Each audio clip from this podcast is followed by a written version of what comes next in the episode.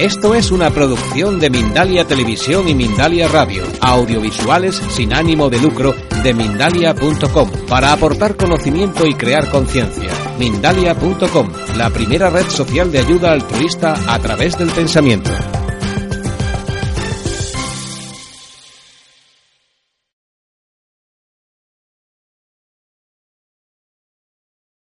Estamos con Sumari Alfaro, eh, por todos conocidísimo, y eh, vas a dar una conferencia. Dime qué te duele y te diré por qué, ¿no?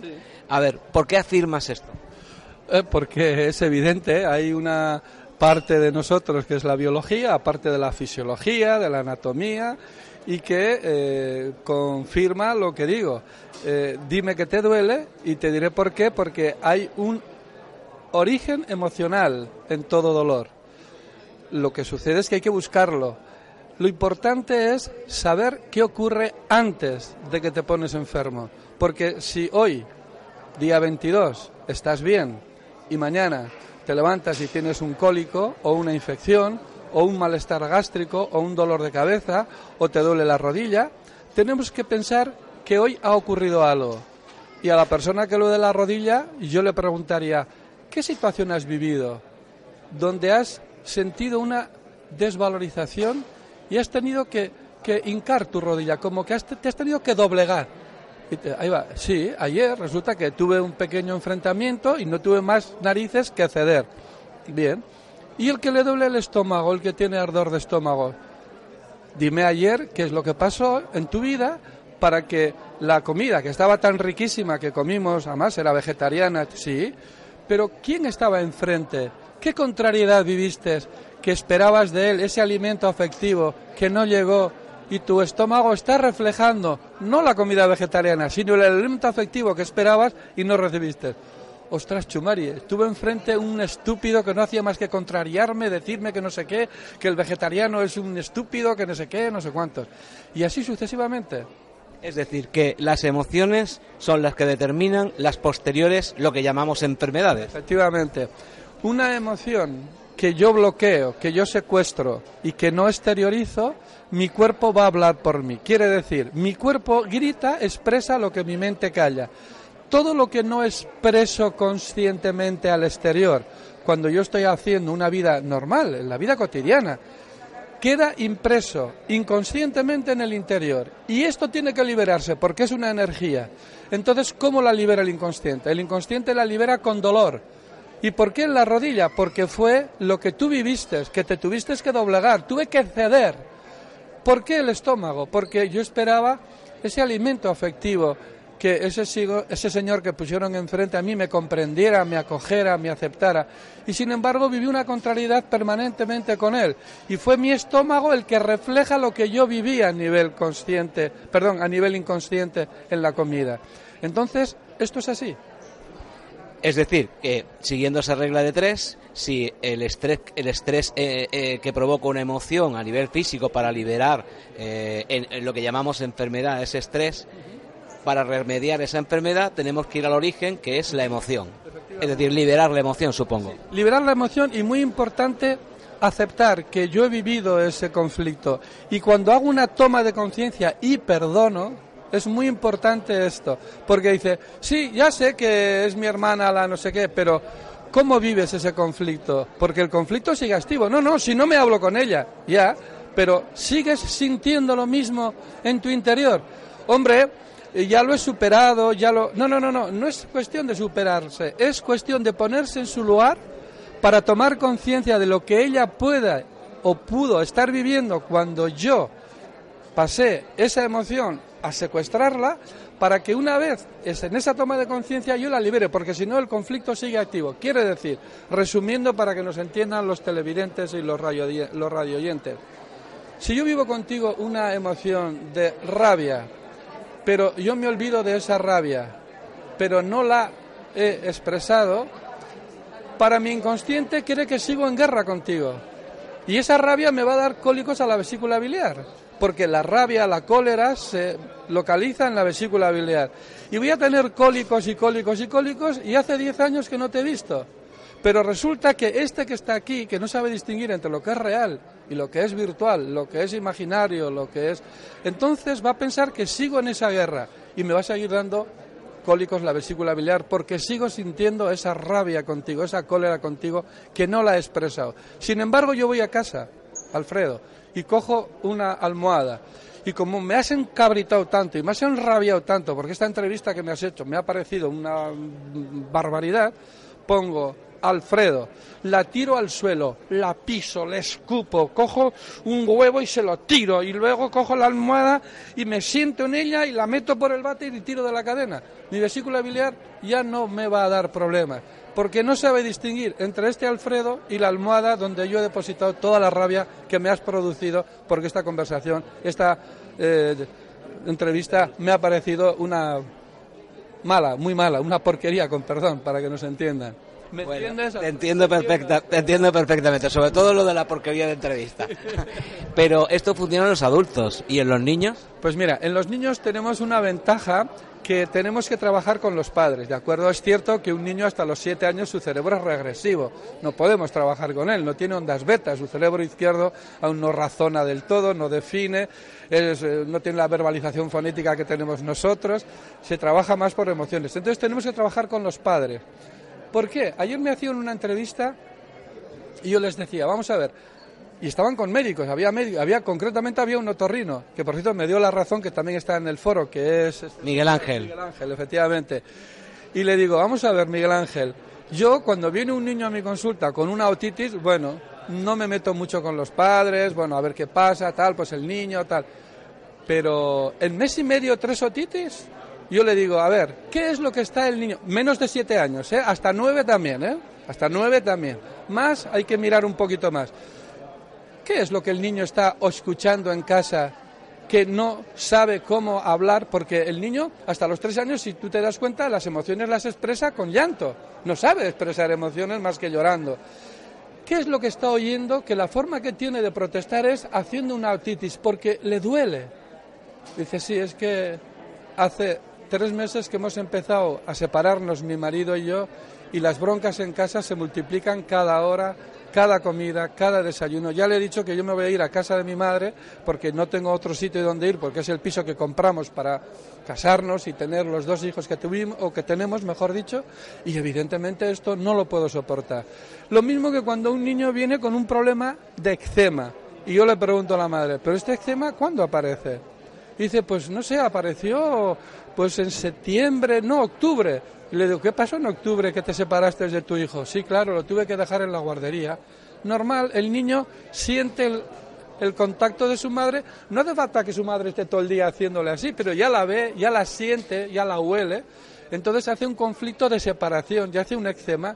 Bueno, sí, ¿y ahora qué hago? Pues mira, tú lo que tienes que hacer es meterte en la bañera, coger un kilo de sal marina y te bañas con él nueve veces. No hace falta que sean seguidas, puede ser lunes, miércoles y viernes o una vez a la semana para que revivas con él lo que él perdón, vivió en, su en tu vientre y estar en contacto y el agua con sal marina a él, al su inconsciente, le va a parecer que es cuando estaba en total contacto contigo. Y le comentas, hablándole, tocándole, pues que tienes que trabajar, que hay que traer dinero porque él tendrá que ir un día a la universidad, que las zapatillas esas tan bonitas que le ha dicho la abuela que le ha comprado la mamá, pues es gracias a que mamá tiene que ir a trabajar.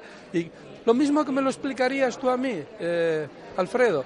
Y el niño en un lenguaje sencillo lo entiende, no él, su inconsciente, que es el que nos interesa que lo entienda. Porque el niño, un niño de cinco años, no va a entender muy mucho pues que su madre tiene que ir a trabajar, pero sí su inconsciente, que es el que nos interesa. Y verás cómo a los nueve días es casi, casi milagroso, cómo desaparece cualquier problema de piel cuando es un problema que el niño vive como un conflicto de separación. Es completamente apasionante lo que dices. ¿Cada órgano, cada sistema está asociado a una emoción? Totalmente. Por ejemplo, en el intestino grueso que tenemos, Alfredo. Intestino grueso, pues tripas. Sí, pero esa es la tripa. ¿Pero qué hay dentro del intestino grueso? Comida. Sí, pero ¿cómo está esa comida? Está solidificada. Sí, pero ¿cómo es? ¿Qué es esa comida? Heces. Heces. ¿Y las heces qué son? Bueno, es que no quería llegar a lo de las heces. Mierda, es mierda. Mierda pura. Mira, cuando tú Cuando tú tengas una rectocolitis ulcerosa, cuando tú tengas un colon irritable, mira a ver en tu vida, antes de que aparece la enfermedad, qué marranada, qué guarrada, qué putada te han hecho en tu entorno familiar o aquel que tú consideras de tu familia, porque este que está aquí no sabe distinguir entre la familia real sanguínea y la familia que yo meto en mi nido. Es de mi familia y yo la he metido en mi nido, pero como yo la he metido en mi nido, este que está aquí dentro dice, es que esta es su familia y verás que encuentras algo sucio, feo, guarro, de lo cual te tienes que deshacer rápidamente. Lo mismo que cuando comes algo tóxico. El intestino se pone en marcha porque si no morirías. Y es la forma de eliminar algo guarro, algo tóxico que has tomado, que puede entrar por aquí, puede entrar por aquí, puede entrar por aquí o puede entrar por aquí como una seta. ¿Ves la diferencia? O puede entrar también por aquí, ¿eh? el olor también, ¿eh? A veces es el olor. Tú sabes que hay personas muy sensibles a, hostia, es que ese olor, me, he puesto mala, mira, ¿qué te ha pasado? Mira, ha entrado ahí el olor ese que me recuerda no sé qué, y aire, aire, aire, aire, que, que casi se nos desmaya. Eres muy especialista, o por lo menos eh, creo que te gusta mucho el tratar las alergias, ¿no? Porque es algo muy dramático a la hora de solucionar alergias. Sí, sí, porque es una cosa, no es que me guste mucho, sino que me han pedido mucho, ¿de acuerdo? Muchas conferencias por todo el mundo, evidentemente. Entonces es algo en lo que yo me he especializado. Y de hecho, en la escuela francesa de Christian Fletch, yo a los alumnos de Pamplona, en su formación de la escuela de Christian Fletch, Christian Fletch, Jean Guillon, esto eh, Pierre Olivier, Beatriz, que no me deje nadie, eh, Marillo, Beatriz, Jean Guillaume, eh, Christian Fletch, eh, Beatriz, creo que no me quedó ni. Bioneuromoción. ¿Eh? no, eso no, no, no. biodescodificación. Biodescodificación. Se ha ido dando otros nombres. Sí, efectivamente. biodescodificación, las alergias las daba yo. Por lo cual no es que me guste, sino que es algo que he dado muchísimo. Y la verdad es que es un número muy importante de pacientes que vienen a tratarse las alergias, porque para mí las alergias tienen que ver siempre con un desamor. Siempre. Subyacente, sublatente o subfísicamente metido ahí entre unos Imagínate cuando la madre escondía pues las cosas entre las sábanas, entre las toallas, que ponía, a veces también ponía cosas para el olor y tal, algo que siempre está ahí, siempre hay un desamor. Cuéntanos un caso real, un caso que no, estés autorizado para contar. Sí, bueno, un caso real, yo que cuento siempre, es el primer caso que yo oí y que lo contó eh, Salomón Selán, que tiene un libro que he escrito con él, mejor dicho, yo soy el introductor de ese libro, y el doctor Salomón Serian, María Alfaro. Y él es donde vio la primera vez una alergia a las frutas. Y cuenta la historia de un camionero que trabajaba toda la semana fuera. Y entonces él se le ocurre, para compensar a su chica, que le va a regalar un fin de semana en un lugar, pues un hotel con, con glamour, y de paso le compra una pequeña joya, ¿de acuerdo? y entonces se lo lleva, se, lo, se la lleva un fin de semana a este lugar y le dice que la quiere agasajar por todo el tiempo que pasa sola, porque con el camión tiene que estar toda la semana fuera, etcétera. Y resulta que están cenando y dice, ¿cuándo le doy el anillo? Y le digo... Y decide dárselo a los postres, ¿de acuerdo? Esto es un caso real, ¿de acuerdo? Entonces ella pide un brownie y él dice, yo quiero fruta. Y el camarero, ¿sabes esos carros que hay en los... le trae y imagino, pues con la pasión que tenía, y ve fresas y le dice, quiero unas fresas con natas. Muy bien. Le traen el brownie a la chica y a él le traen las fresas. Y en el momento que le traen las fresas, él se mete una fresa en la boca y mete la mano al bolsillo y le entrega a la chica un anillo y le dice, mira, quiero compensarte cariño por todo el amor que me tienes, tal, tal. Y la frase de ella, literal, abre y dice, muy gracioso. No sabía en qué punto de la noche decírtelo, pero quería que o quería comunicarte que esta es la última vez que vamos a estar juntos, paso mucho tiempo sola y hay otra persona en mi vida. Imagínate acontecimiento inesperado, dramático, que lo vive en soledad. ¿A quién le cuenta que su novia la ha dejado por otro encima que le estaba entregando un anillo? Y que no ve solución satisfactoria para él. A la semana siguiente, el fin de semana, su hermana, como lo ve muy deprimido, le dice que venga a casa a comer.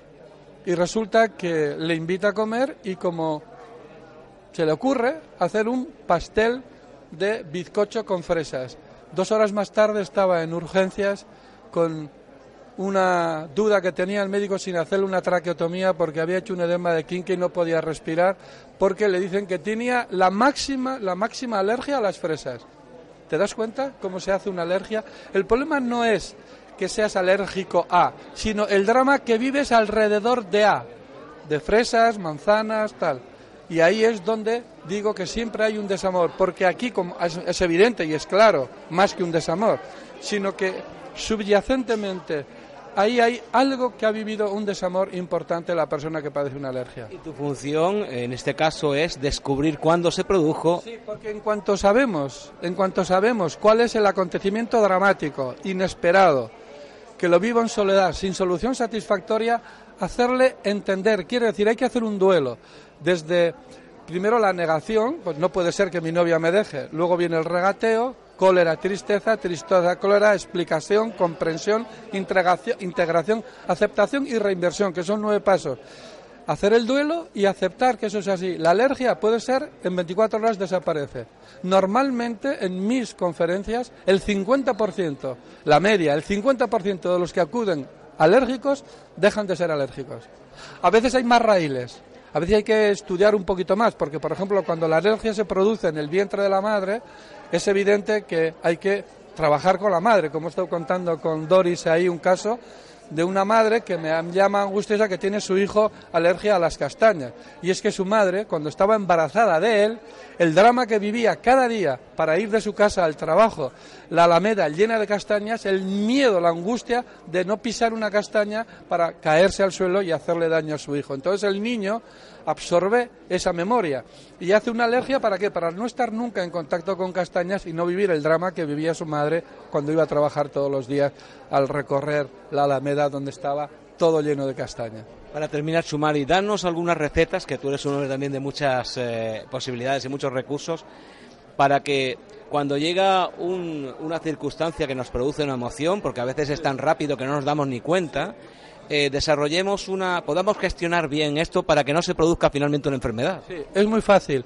En el momento del impacto, si no tenemos la suficiente confianza o no queremos que nos vean o no nos apetece, salir de allí, empezar a cantar, a gritar, a chillar, a expresar a sacar al exterior conscientemente lo que inconscientemente se va a grabar en mi interior y luego el cuerpo me lo va a devolver con dolor. Lo voy a sintetizar un poquito. Tú imagínate que estás en una situación en la que estás en un cóctel, como anoche estuvimos aquí todos cenando, ¿de acuerdo? Y hay un momento de la noche en que alguien suelta una palabra y te llega como un puñal por la espalda y te sientes literalmente apuñalado. Es una puñalada trapera no puedes quedarte ahí, tienes que ir rápidamente a, primero, si tienes confianza con ella, decírselo y hablarlo, tomar hiperconsciencia para que no se grave, porque si lo hablas y lo expresas, no queda impreso. Y luego ir a casa y si te queda algo de rabia, coger, poner lo que te he dicho antes, el nombre de esa persona, golpearla, escupirle, hablarle, decirle, ¿cómo es posible que me hayas hecho? Porque todo lo que expresamos al exterior no se imprime en el interior y esa emoción ya no se bloquea, ya no queda secuestrada y mi cuerpo ya no va a hablar, porque repito, el cuerpo siempre, siempre, siempre grita lo que yo vivo en mi mente y no lo expreso. Muchísimas gracias, Chumari, un placer. Muchas gracias.